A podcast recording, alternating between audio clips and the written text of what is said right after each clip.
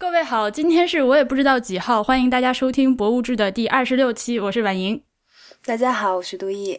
博物志 Music Log》是 IPN 播客网络旗下的一档，并不是关于收藏鉴宝的节目。我们的网址是博物志点 FM，推荐大家使用泛用型播客客户端订阅收听，因为这是第一时间听到我们的节目，并避免内容或收听体验被阉割的唯一方法。关于客户端的推荐，请您访问 IPN 点 LI 斜杠 FAQ。如果您实在不喜欢用泛用型播客客户端的话，嗯，据我所知，我们目前在荔枝、网易云音乐和喜马拉雅都可以同步收听到了。然而，我还是推荐你们使用泛用型播客客户端啦。如果您喜欢我们的节目，欢迎您加入博物志会员计划，支持我们把节目做得更好。关于会员计划的详情，请您访问博物志点 FM 斜杠 member。呃，今天的这一期节目，首先要向大家抱歉，上一周因为真的是。呃，我们几个人都没有时间，所以跳了一个票，对不起。作为补偿，本周上两次。嗯，今天的这一期节目，我非常开心，请到了杜毅。嗯，杜毅，你先跟大家介绍一下自己吧。呃，大家好，我是杜毅，然后我现在是在法国国家自然博物馆念博物馆学的博士。好厉害，好厉害。所以，嗯，其实杜毅是。我在北京外国语大学的学妹是吧？你是哪一届的呀？呃，零八届，呃，零八，零八年入零八年入学。很巧的是，做这个节目，我很意外的收到了好多来自就是北外的学弟学妹的，当然也有学长和学姐的邮件，我觉得好感动。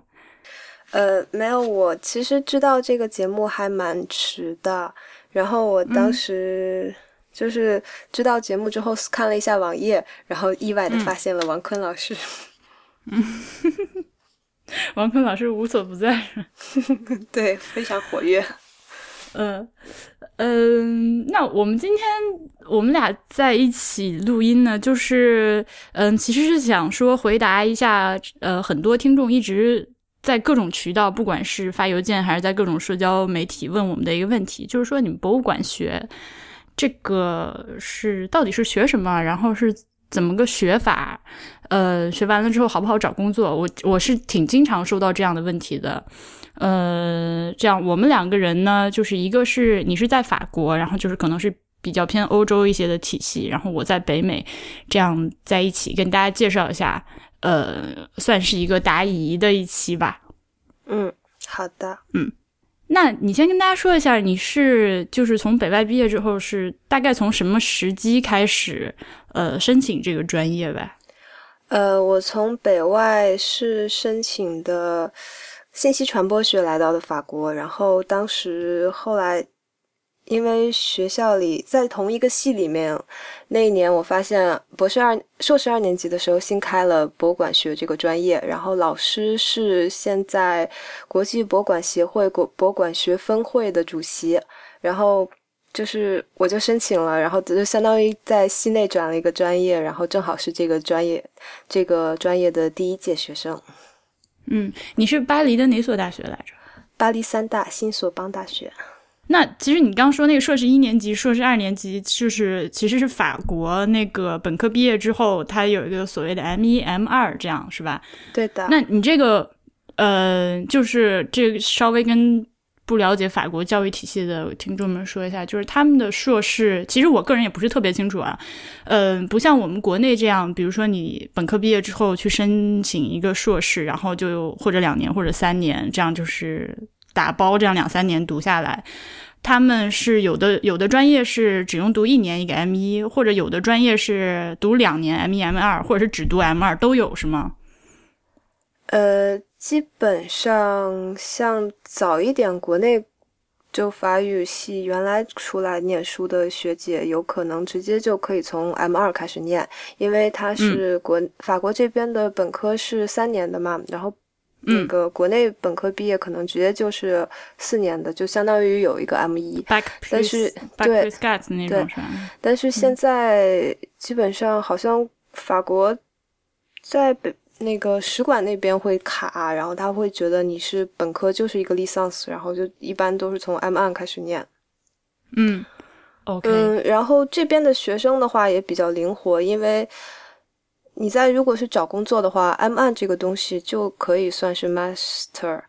然后，如果是很能找到工作的话，有些人直接就 M 1就念完之后去工作了。然后，因为两个是分开的，你也不是必须要沿着一个读。然后，有些同学会在中间加一个 gap year，或者是直接就去干什么去了，回来再念的也有。然后，也有直接就延续着原来的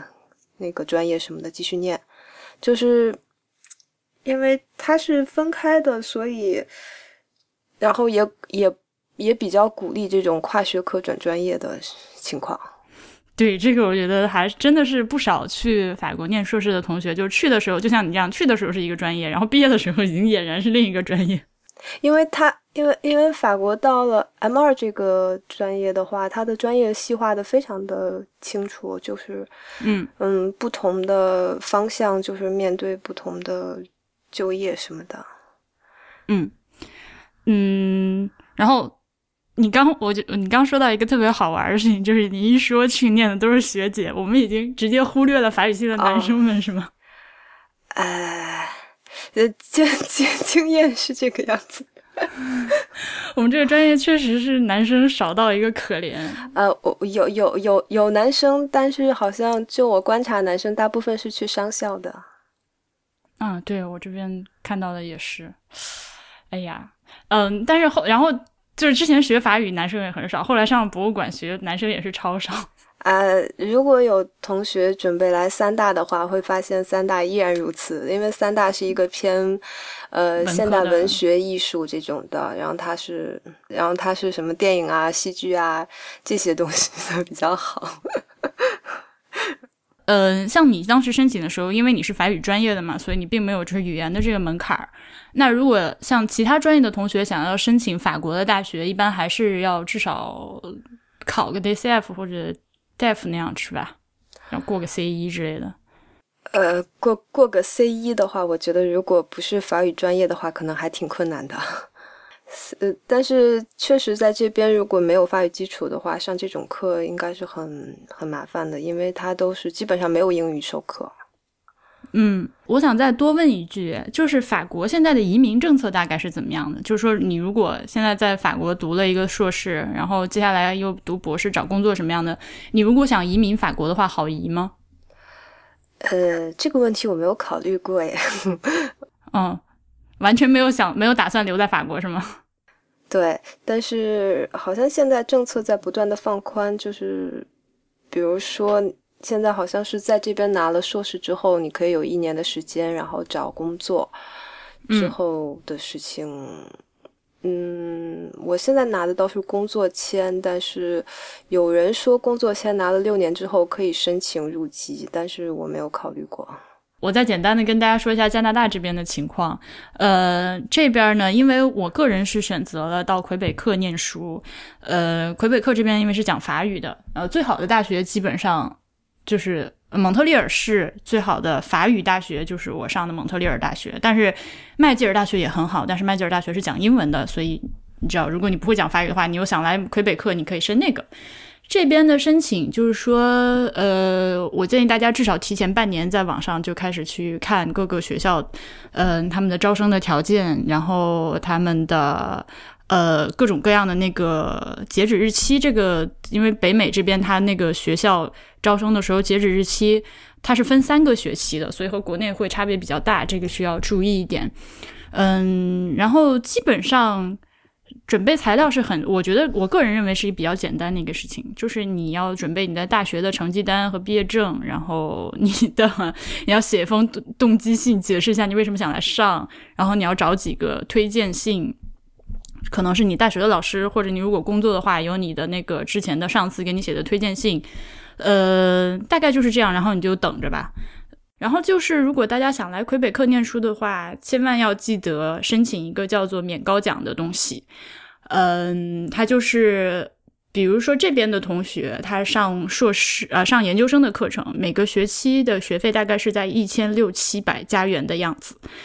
但是，如果是外省的同学或者是外国的同学，你就要多付一笔，呃，费用。比如说像中国人的话，我在的蒙大，呃，我一个学期就要多付六千多加元。所以我一个学期大概是八千多加元，就是很夸张的一个数字。但是如果你申请了免高奖，你就不用多付这笔钱，就是等于说你付的那个学费和当地的同学是一样的金额，就会经济上会宽松很多。这个在国家留学基金委的网站上，我各位我只能帮你们到这里了，接下来就自己去弄吧。啊，那那那我也可以补充一下法国这边的，刚才没有说这些这么细节的东西。呃，我们学校的话，就巴黎三大的话，因为它是公立大学，它是没有学费的，每年需要交的是大概二百块钱的二百欧的注册费。对，我知道，北那个法国的学校真的太夸张了这一点。然后还会有同学，呃，尤尤其我认识一些有可以可以本科是法语系，然后同时选了呃艺术史。作为辅修或者念过艺术史课程的，可以直接升卢浮宫学院。说到卢浮学院，其实我每年秋天就是蒙大，呃，我的学校它每年秋天会有一个相当于选修课那样的东西，就是两周的时间在卢浮学院交换那个上课，然后那个课程安排的非常好，就是他会就我们的系里面老师带着同学们一起去，然后就是基本上是。就是巴黎大区周边那些好的博物馆的那个公塞瓦，呃，就是那个，这个我特别讨厌把这个词用中文说成。哎，我也不知道它怎么翻译啊。对，就是他们那个公塞巴德，就是会带着大家一起去参观他们的博物馆和给做讲座。那个我一直很想去，所以，嗯，但是但是因为也是我现在还是留学生的身份嘛，所以就是呃会比较贵。就是当地的同学会拿到一笔魁北克政府给的那个补贴，但是我就没有，所以我去不起，好好伤感。所以我的亲爱的会员们，明年的，也就是今年二零一六年的十月份，我还有一次机会可以去。其实我每年都可以去了，但是就是说我需要钱，所以麻烦各位。所以麻烦各位，就是如果今年的十月份到十一月份，希望看到我从巴黎就是连续不断的发来参观博物馆，还有博物馆就是呃，包括我去参观他们的库房和那个公塞巴大哥聊天的这样的内容的话呢，就请踊跃的入会支持我，这样我才可以有钱买机票。好，广告结束。嗯。刚刚我们就是跟大家简单的说了一下，你从国外大概大学毕业之后想来申请这边，就是其实没有大家想的那么难，就只是说你要过个语言关，然后你就去在他们各个大学的网站上去搜那些招生的条件就好了，然后你就一步步照着做。那来了之后上课的话，其实我很感兴趣，法国那边的博物馆学的硕士课程一般都是在上什么？呃。我我就是说我这一个吧，因为其他的课程包括啊，那当然，那当然，包括像没有像，因为我现在在自然博物馆这边做，自然博物馆有二十年的博物馆学教学了经验了，然后他们的课跟我们三大的也不是很一样，然后我们三大的这个 master 是第一年开，他第一届主要是我老师就 François m a h e s 这一个人笼络了一些，嗯，业内业内不错的人来给他的学生代课，然后这个课他因为是专业方向，而且是 M 二就要分得很细，它的具体的方向是博物馆学跟新媒体。呃，就会涉及到一方面有博物馆学偏理论、偏学术的东西，然后一方面会涉及到与与科技新媒体结合的，然后比较实用的，然后也会有一些很少的编程课。嗯，那个听起来好有意思。嗯，对，大概就是这样。然后还有一些标配，就是论文跟实习。嗯，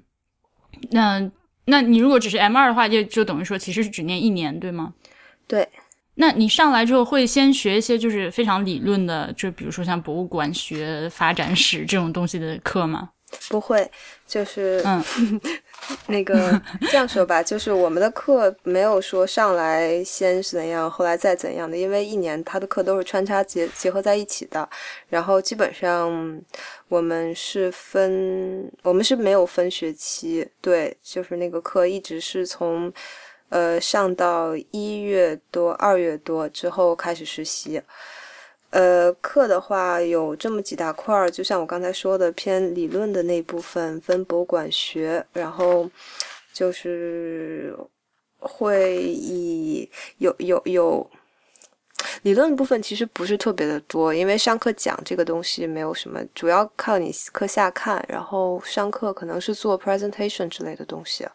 然后以及研讨课，然后大家讨论。然后这部分是由像 François m a r s 他以及其他的呃做，比如说我们学校有一另外一个老师是做做现代艺术的，然后还有一些校外的老师，比如说从自然博物馆，还有一些做是人类学博物馆的老师请过来。呃，理论的部分除了在巴黎三大做的这一部分，还可以你可以选择在。叫伊安娜莎是，嗯，国家美术研究院吧，可能是，嗯，然后还有在卢浮宫学院，你可以选他们的课，因为大家跟方算麦孩子关系都很好，嗯，然后当然也可以选方算麦孩子在卢浮宫学院自己的课，嗯，然后还有就是应用的这一部分的话，是我们的老师都是。博物馆的从业人员主要是，嗯，蓬皮杜，蓬皮杜他那边数字媒体发展部门的，还有盖泡利，呃，盖布朗利博物馆，然后他们就是我们之前也在节目里提到的一个，就是 他那个他那个博物馆的名字非常的政治不正确，他叫那个部落和什么 什么文化博物馆之类的。哎，盖泡利它本身。就是在人类学者界啊，他们自己的话对他是意见很不一致的，基本上大家对他不是非常有很高的评价。OK，嗯，你继续，不好意思打断你，嗯。然后对，基本上就是这个样子。然后这个我们会有专门另外的课，就是就是这些这些。叫什么 professional 的老师，他们会请另外更多的呃 professional 的从业人员，然后来给我们讲一下他们的工作，这样。嗯，OK，就是等于说像像讲座那种是吗？对，然后还有我们的编程老师，他是一个在从八十年代九十年代就开始在做这个行业的事情，就从最早的 CD-ROM 就开始在跟博物馆合作的一个 啊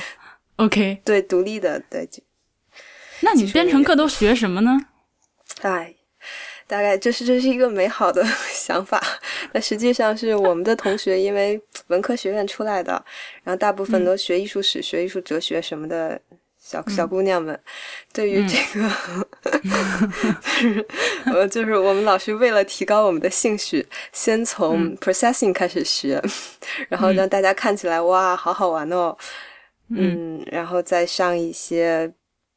不是很高级的，就比较基础的语言，然后基本上是为了完成我们的一个项目，是通过项目来学。项目是做一个网站，这样。啊，OK，听起来觉得蛮有意思的，而且就是其实说实在的，编程我觉得已经就编程语言的学习已经成为了一个现代人必备的技能，不然可能再过几十年都会彻底落伍掉。对，就还是挺基础的，但是。那我现在刚听你说完这样的课程设置，我觉得真的是，呃，至少就是你选的这个方向，这 M 二是属于非常应用的一个教学的过程。嗯，因为它是一个专业型的硕士，然后它确实是会要考虑到学生就业的，但是，但是我们一期当时我们这第一集是有十一个学生，然后有我，还有另外一个学生。我们有两个人是选择读博，然后还有两个人当时的工作也当时是选择了去参加那公塞巴特和考试，剩下的可能就是也是就直接对工作了。OK，那你说完这个，我稍微打断你一下来说一下我这边，嗯，蒙大的博物馆学课程呢，就是两年，然后一共是六个学期。这六个学期中间呢，会有其中一个学期是用来实习的，就他会要求你实习满三个月，呃，然后这个实习呢是你可以自己找，但是系里面的老师其实主要是靠系里面的老师帮忙我们去联系。就是那个老师他非常的负责任，然后他会基本上有加拿大所有博物馆的联系方式，这个负责人的联系方式，也有很多欧洲和美国的博物馆联系方式，就会根据这个同学本身的那个研究方向和他的兴趣，会给他找实习。呃，六个学期上下来，可能前。呃，两到三个学期是非常理论的，就是可能比你要多学一些，就是什么博物馆历史啊、博物馆学历史啊、博物馆学，就是一些基础概念，比如说会专门上一个关于收藏，嗯，collection 的课，呃，或者还会专门去上一些那个 gestion 这样的课，然后后面一年呢，就是偏选课、实习和应用型的这些学科。呃，整体的课程设置包括呃考核的方法，就考试的方式，嗯，包括做小组作业和最后做 presentation，就是偏北美一点的感觉，大概是这样的一个，呃，然后也是需要你，我们要不要稍微跟大家解释一下这个法语考试这件事情？嗯，哪种形式的考试啊？嗯，就是去法国一般是考 DCF 或者 DLF，啊，你说这个考试，我我以为你是说在法国考试的形式。啊，没没没没没没，那个考试就那样了，就大家都一样，考试谁考过中国人？那个，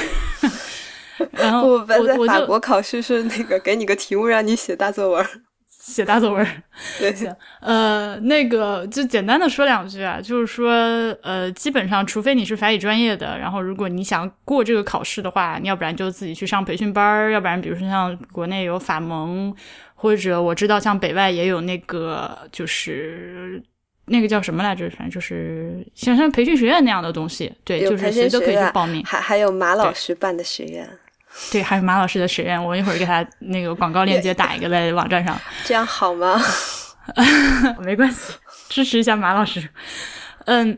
然后你学完了之后就会参加一个法语等级考试，但是法语的等级基本上是分成那个呃六级，就 A 一、A 二、B 一、B 二、C 一、C 二，对吧？呃，应该是吧？对对对。然后，呃，比如说像加拿大这边，他会要求你，呃，不管是你要来上学，还是你最后要移民，都要考到 B 二这个水平，就是就是 A 一是最低，C 二是最高，你要考到 B 二。然后呢，基本上我会，呃，我们法语专业的同学，如果说不做任何复习和准备的话，大家基本上都会考到 C 一，这样对吧？然后理论上是。对，然后学霸们呢，就是妥妥的 C 二，不解释。呃，但是我会说，如果你考虑来魁北克，或者是你想去法国读博物馆学，或者其实任何用法语上的专业呢，我都推荐大家至少学到 C 一的水平，B 二是可以说真的太困难了。嗯，确实，本身这种文科类性质的东西，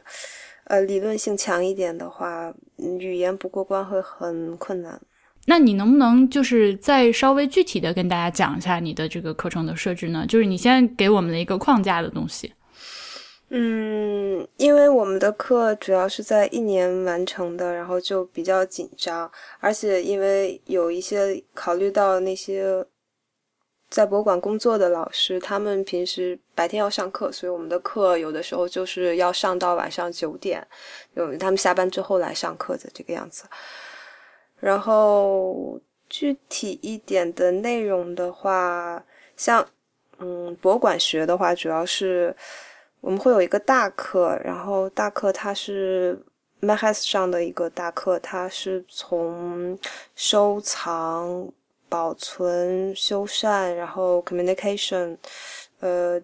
architecture 这些具体的细节，他自己找一个专题来每一节课给我们讲，然后同时小班上的同学分小组，然后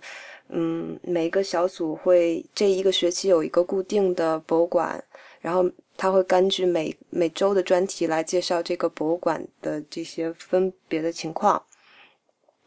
嗯，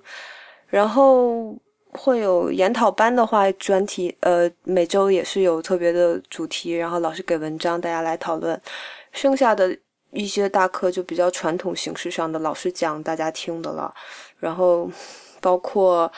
展示 dispositive dispositive，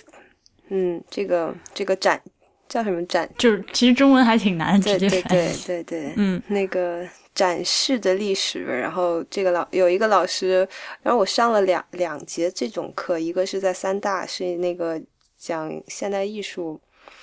呃，他从摄影的那个角度讲的，还有一个卢浮宫那个老师，他是从他是他是做艺术史的，然后从文艺嗯。复兴，然后讲到二十世纪，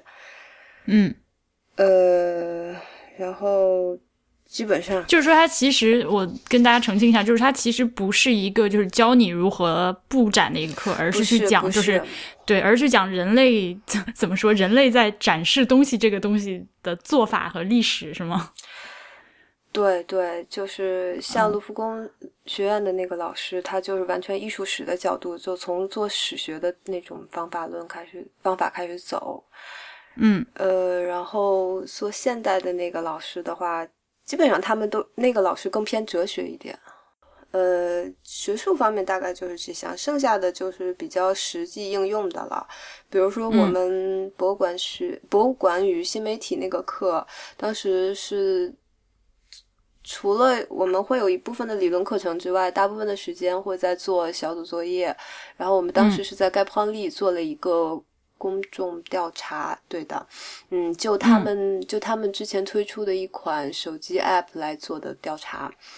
呃，啊，就不是不是不是真专门只对公众，然后也包括对从从一开始跟那个设计人员，然后然后他们部门的主管以及他们公众部门的主管，然后访谈呃不叫访谈采访开始，然后到后面的嗯。落实写报告，全程。哎，我觉得这个咱们可以就是有机会的话细说一下，就是呃给彭丽的这个，因为我还没有用过他们这个 app，所以我我现在一时提不出什么比较具体的 用过的。人不多，嗯，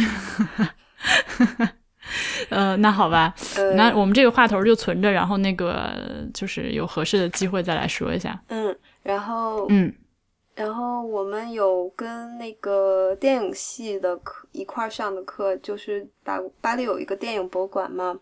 然后因为我们学校跟电影博物馆的合作好像一直都历史悠久，然后他们那边就直接是策展人过来给我们上。上过一些课，包括他们那边不只是就是负责展览部门的那个人，然后公共教育的部门的人，以及他们原来的馆长，后来任去了去了蓬皮杜的一个一个非常有魅力的中年大叔，嗯来都给我们上 课，但也是主要是老师讲，然后同学听的形式。，OK，呃，那其实我这样听下来，我觉得跟我这边课程设置其实还挺像的，有可能就是，嗯，你们就是上课的感觉，我估计啊，反正而且人也不多嘛，一共就对，就那么几我们就十一个人，十几个人，嗯。嗯，还有一个就是我们的听众们常常问的一个问题啊，既既然今天我们这一期已经彻底的做成了一个答疑的 这一期节目，就是呃，常常会有人问你们博物馆学到底是干什么的？我我发现这个问题就是，其实之前我和我在节目里面已经试图回答过很多次，但毕竟就比如说我们聊的时候，可能是我和大黄和小爱在一起，嗯，然后他们俩不是这个专业内的嘛，然后就可能比较聊不起来，所以今天你在，我们就正好在就这个问题稍微深入讨论一下，就是说这个专业，嗯，就是它到底是研究什么的？嗯，这个专业的话，碰巧是我昨天刚是回学校，然后听一个老师的讲座，然后他是在嗯。西班牙做博物馆 critical museology 的，嗯。然后我顺便看了一下他的 paper，其中有涉及到博物馆学是如何在大学中成为一个一门学科的。嗯。呃，其实这个历史很悠久了，然后可以追溯到二十世纪初。然后之前的话，最早最早还是博物馆学，然后最早期的博物馆协会也好，主要还是提供嗯技术培训的，就是给博物馆从业人员或者未来的从业人员提供一些嗯、培训。然后包括我觉嗯得好像现在国内也会有一些此类的培训嘛。嗯，国内其实我说真的不太了解，但是我知道现在国内博物馆学好多大学其实已经有了，可能复旦是最好的吧，应该。呃，我不是很清楚国内的情况也。然后如如果有听众有了解的话，可以 对对对，我们回头找一些国内博物馆学的那个同学来聊一下这个问题。嗯，对，然后后来是在东欧那边，然后就是二战之后，东欧那边开始兴，就是从从学术研究的角度来看博物馆学，然后讨论博物馆到底的应该是讨论什么东西，比如说有会有。比较学术一点、抽象一点的，就觉得博物馆学是研究人和现实的关系的。嗯，对，天哪。呃，然后我觉得法国，法国也是拉丁国家，基本上也会受这方的影响，就是从学术的角度来看博物馆学的。但是英美那边会。偏应用一些，就是莱斯特大学那边好像他们就不叫博物馆学，他们叫博物馆研究。然后，嗯，也 museum studies，对对对。然后在英美好像我不知道加拿大是怎样的，但是好像美国是不是也是博物馆研究多一点，museum studies。嗯，这个是加拿大，呃，像我在法语区，所以属于很奇怪的。虽然在北美，但是比较偏欧式的，就是一切都比较偏欧洲的那个东西。所以我们这边还是叫 museology，然后呃也会学一些像你刚说的这些比较理论的东西。嗯，但是可能加拿大的西部，包括从多伦多大学这样，然后还有美国的一些，就会更偏应用一些。据我所知，嗯，对的，博物馆学，然后现在的博物馆学会。就没有分的那么开了，像我们现在也都会有涉及到两两方面，毕竟学生的就业压力在那里。纯博物馆研究的话，就从学术方面上，经费也是很难拿的。就是说，嗯，其实很多时候是，如我们在学生阶段呢，除了上课，嗯，然后我的同学们给我感觉就是还是会非常。嗯，重视利用各种做作业的机会，包括去那个参观博物馆和那个 conservator 见面的机会，去跟他就是 social，就是去建立自己的这个 network，然后，嗯，慢慢的往里面打，然后，呃，可能通过这样的机会，不管是后面读博还是找工作，然后，因为其实就像你说的，因为就是个经费很难的问题，然后这个职位也很少的问题，就会。嗯，我感觉这大家对这方面也会比较在意一些，但是啊，这是另一个话题了。那就说上课的，嗯，就是博物馆学的话，就像你说的，现在确实是就是理论和应用基本上是两方面一起学。嗯，我之前在节目里面也跟大家说过，其实它是一个很难一句话概括。像我们刚刚像你说的那么多，其实也没有去真正的跟大家点明这个到底是是一个怎样的学科，对吧？哦，呃。呃，我其实觉得可以就跟大家分享一下我们上课具体，比如说博物馆学新动向这个研讨班，我们会涉及的一些话题，然后大家可以有一个 global idea。嗯，好。然后这个题目就是一些比较散的，但是它可能会涉及到一些比较现在博物馆学关注的热点。然后比如说我们会讨论如何展示。死亡和战争，呃，然后科学博物馆从传播嗯的意识形态和公民参与，呃，然后公众公众公众的研究，关于什么是公众，然后之类的，呃，博物馆与社会，然后会讨论一些呃，叫 accessibility。Access，嗯，还会讨论数字化，然后就是数字化这个比较大，它包括就是包括包括就是那个馆藏的那个如何就是数字化，包括就是建立一个数据库，还有以及它这个数字化的内容如何在就是真正的呃展览过程中向观众传达，都在数字化这方面的研究里面，对吧？包括这些，然后可能还会有虚拟博物馆呀。然后我们甚至还把了 social media 加进来了。啊，social media 当然现在要加进来。对，但是我个人不不认为这个属于数字化，但是可以哎再说。然后还会涉及到职业化以及博物馆的管理。嗯，这个其实是 Paul s m a n s 个人比较擅长的，因为他是他是他以前是做馆长，然后是学经济出学管理出身的。然后还会涉及啊，我们的最后这门课的最后，终于涉及到了展览。嗯，然后当时很有意思的是，讲的是帕慕克的纯真博物馆，就他他那个是帕慕克之前写了一本小说，就叫这个名字。然后他是在写小说的过程中就开始筹备这个博物馆。呃，这个博物馆里面展的呢是他小说里面的主人公。小说里的主人公喜欢收集儿时儿时眷恋的一个女嗯嗯一个女性的各种回忆。然后这个博物馆就放的是这个主人公的。在书里面搜集的那些东西，当然是虚构的，其实是帕慕克自己搜集来的各种东西。嗯啊，哎，这挺逗的。对对，其实涉及到嗯关于记忆的博物馆的那些东西。然后它这个博物馆也是对公众开放的，就是你如果去参观，你想留下你的一些私人的物品，它也是可以让你放过去的。啊，OK，所以就是嗯。我们说到这里，就是听众们可能还是会觉得说，嗯，那我们换一个角度说好了，就是可能换一个角度比较清楚一点，就是说你学完这个之后将来能干什么啊？呃，我我个人我现在是在在做博士，然后就是就比较远了，然后嗯，如果说就说这个这个三大这个是。研究生课程的话，它的就业指向还是比较明显的，呃，因为是偏多媒体方向的，你出来一般就是可以去博物馆的数字，然后多媒体部门去做，然后有可能的就业还比如说。Community Manager 去做，然后或者 Webmaster，但是这个好像就没有同学做，这个对技术要求还比较高的。哦，还有就是偏公众研究的这块儿，因为我们有老师专门从方法论上来做指导我们做这个，然后也有同学去做这个的，然后这就是比较现在博物馆能招人的项了，其他的部分没有。就是其他的部分是属于你通要需要需要公顾客才可以去的，然后这些部分就这些涉及到新技技术新媒体的部分，属于这些年会开始要招人。像我，呃，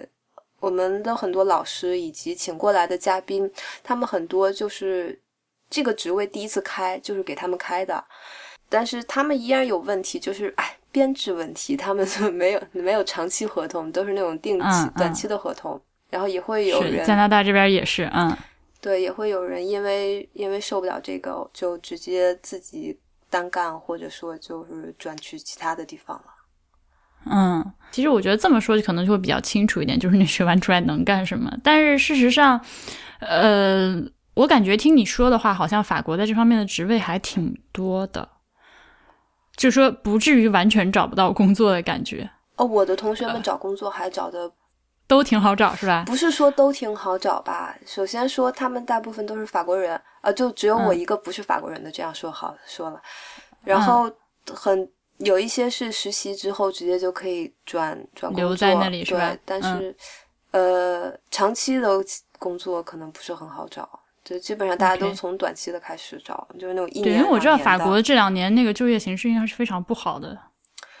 对，但是就我们的同学找工作看还都，我觉得还都不错。对，可我我觉得一个可能是因为我们这个就是偏新媒体这块儿还挺，就整个社会方向这块儿还挺发展的挺好的。然后或者还有就是我们的。Network 还挺不错的，就是有一个老师有在这罩着你们。对对对，就是找工作的话，还有一些同学就是直接去准备那个公顾去了，然后那个就直接是参通过了考试的话，就相当于有编制了吧？对，然后那个公顾我们跟大家解释一下，就是说这个东西是法国特色的一个考试吧。应该说是考试，就是公共这词，你要直接翻译成中文，它算是竞赛，但其实是一个考试。其实我类觉得是不是类似于于公务员考试呀？对，就是公务员考试那种的东西。嗯，但是就是说你在法国，如果你想就是以一个有编制的正式的身份进入博物馆做 conservateur 的话，呃，就是 curator 的话，呃，你就是要参加这一个是应该是政府组织的一个集中考试。对，嗯。嗯，那你来跟大家解释一下这个考试具体是怎么操作的吧？呃，这个考试其实之前我也不是很了解，婉莹之前跟我说那个了之后，我看了一下，因为因为它是仅限于欧盟内部人员的，然后嗯，呃，所以就中国人基本上就是没戏，就是我们是不能考的。我也没听说过，嗯，对，比较遥远，而且公司哈巴特，我觉得跟 François Marais 就是我们系主任，就我们专业老师主任的那个。概念大概是冲突的，就是他他他讲的博物馆的职业化的过程，应该是会指公司哈巴特的权利在不断的缩小，然后削弱。对，因为最早的法国的体系基本上是一个，比如说学艺术史的公萨巴特哈，然后他负责这个博物馆的全部。对，嗯。但是随着现在博物馆逐渐职业化最后，会把各种功能细分出来。然后，公萨巴特和负责的也可能最后就是公萨巴逊了。嗯，但是我我这么说，你纠正我，如果说的不对的话，给我的感觉，可能法国现在大部分的博物馆还是一个相对来说比较传统的体系，就是说整个博物馆里面说话最算是说话最有分量的还是那个 curator，呃，还是公萨巴特。是是，我我觉得也是这个样子的，但是 curator 跟公萨巴特，我觉得就是还还不是一个完全等同的概念，对，因为好难解释。你这样说，公萨巴特从从字面意义上来说，他就是保管人，对，他是更更是偏重于藏品这个本身，他的研究、他的保管之类的，嗯。嗯，对他，因为法国的历史就是这个样子的，它是主要就是偏东西这边。嗯，就是这其实和新新的就是这些年来的博物馆学就是发展的方向和所谓新博物馆学理论都是比较相悖的，就像你刚刚说的那样，就是呃。未来的博物馆学博物馆内部的这个职业的职业化的划分，就是说还是更偏向于细化，就是专业的人做专业的事。对，就分权吧，就是说把这个各种各样的事物和权利从那个公塞巴戴手里分出来。对，嗯。但是不管怎么说，就是。今天这个状况还是说暂时的情况，还是说如果你是在法国，你想要做博物馆的那个公司发代的话，那很可惜，你就真的只有这条路。就是说，我说如果你想有编制，就是政府内就是那公务员性质的话，对对对，你就还是要考这个试。然后这个考试呢，我呃看了一下，他们很好玩，就是说你一定是去研究嗯欧洲。法国和欧洲的，不管是艺术史还是历史，还是就是人类学啊、考古学这种，就他他不太接受。呃，他那个就是清单里面完全没有提到其他部分，就是非常的本地，就是重点全部放在放在本本地的文化和历史上。呃，我我觉得好像也不是，虽然说我也只是查了一下，我嗯嗯查了一下，呃，我觉得你可能是看的，比如说是某一些。部门他自己的那个招的块儿，然后我看到的，它是从大的场次来看看的话，它是分国家巴黎的，就是国家和跟巴黎是在一块儿的，以及其他地方的。然后方向的话，它是分五个方向，有考古类的、档案类的，然后历史遗迹，还有清点吧，安汪在。嗯。裤子，好好吧，好难讲，好吧，嗯，然后博物馆算是一个细方向，然后另外还有就是科学技术和自然遗产，就是它也不是仅限于欧洲内部的，嗯，因因为我是看他们的考题，他们那个，OK，他们的考题我拿出来前前去年的前年的前年去年考题还没有公布，嗯。前年的考题他们还挺有意思的，其中还会有中文的题目。嗯，我我我不是很清楚他们是怎么选的。中文的题目是一篇文章，叫做《国产动画片为何遭遇尴尬境地》。我的天，尴尬境地。嗯。嗯，然后呃，像我知道加拿大这边，你学了博物馆学出来之后呢，当然可能我们绝大部分的同学会比较倾向于，不管是找博物馆的工作，还是一些文化机构的工作，或者也可也可以是一些私人的画廊这样的东西。嗯，这取决于你研究的方向。但是它好就好在它没有法国这样一个公务员考试，就是没有这个公过。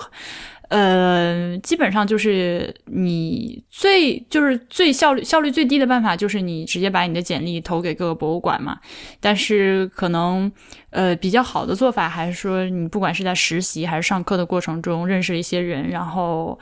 呃他们内部推荐，这个都一样，就是说肯定是有熟人推荐会好一点。呃。但是相对来说，给我感觉在加拿大，尤其是蒙特利尔这边，基本上是找不到工作的状态，就是很难很难。我 我现在我已经毕业了大半年了，我没有听说我们班哪个同学找到博物馆的工作。就是，嗯，我有一天偶遇了一个比我早两届的一个同专业的学姐，她跟我说，她是毕业一年半之后才收到第一个面试通知的。哇，就是。对，就是这样一个惨淡的情况，因为真的很惨淡，而且这边博物馆也是每年都政府都在削减开支嘛，所以根本请不起人。嗯，对，就是我说我们同学找到工作，其实也有一些会去画廊，然后会去剧院之类的东西。对，就是可能就是文化艺术相关的，不只是博物馆，还有一些其他的一些机构。对，嗯，这样，那。可能一开始确实是要从打短工开始，或者甚至是免费的去给人家做志愿者啊，呃，或者是去做一些 intern 啊，这样开始，就是慢慢的往这个圈子里面混。嗯，会会会比较需要有耐心一点。嗯，但是据我所知，现在国内可能在博物馆这方面找工作就会相对。我不知道和法国相比怎么样，但是和就是加拿大这边比的话，肯定是那个 opening 会多很多。因为现在国内的博物馆很多地方都是在一个上升的趋势，而且我们国家的就是公立的博物馆呢，它那个也不能说属于不差钱吧，就是说它它没有自己挣钱的压力，就它每年那个经费就是国家拨多少用多少，反正就是。嗯，所以我们今天这期节目就是跟大家说了一下，你如果想来，就是因为我和杜毅本身的这个状况，就是我们先是学法语，然后又出来，所以就跟大家讲了一下，如果你想，